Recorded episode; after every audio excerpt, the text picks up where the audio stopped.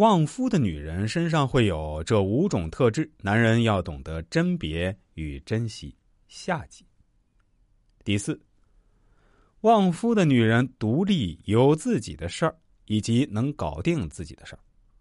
如果一个女人没有自己的事儿，没有自己的个人追求，那这个家庭要幸福，只能碰运气。独立太重要了，大到国家，小到个人。要是不能管理好自己，做不了自己的主，麻烦可以说是天天都有。而所谓旺夫，就是最起码在自己的事儿上不要给对方添麻烦。要是夫妻俩互为累赘，那日常吵闹甚至婚姻破裂，可能是早晚的事儿了。第五，旺夫的女人和男人互补。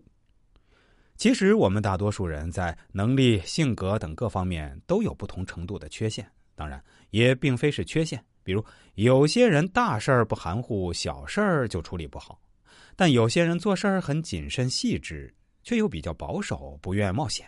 这两种人也不能说哪种更好，当然也不算什么缺陷。只是这两种人如果做成夫妻，而且能相互支持和理解的话，那进则可以荣华富贵，退则可以衣食无忧。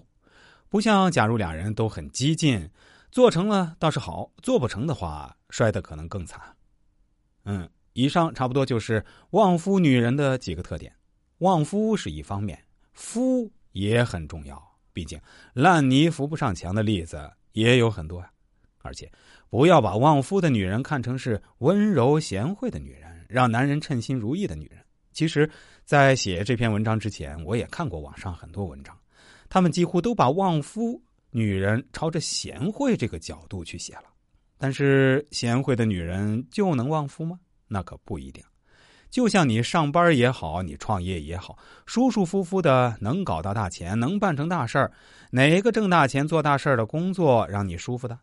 同样的道理，其实能够旺夫的女人，很多时候都是让男人不舒服的。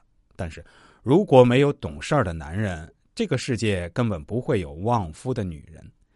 一天天的，你这个男人跟傻缺一样，软硬不吃。你说哪种女人能帮助你成功？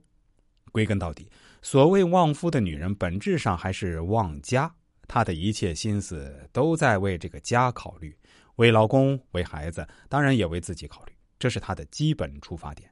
她在为这个家的命运考虑。说一千道一万，旺夫这回事儿，旺只是外因，而夫才是根本原因。响鼓不用重锤敲，敲重点还会更响；而破鼓只会越锤越烂，锤得越重，烂得越彻底。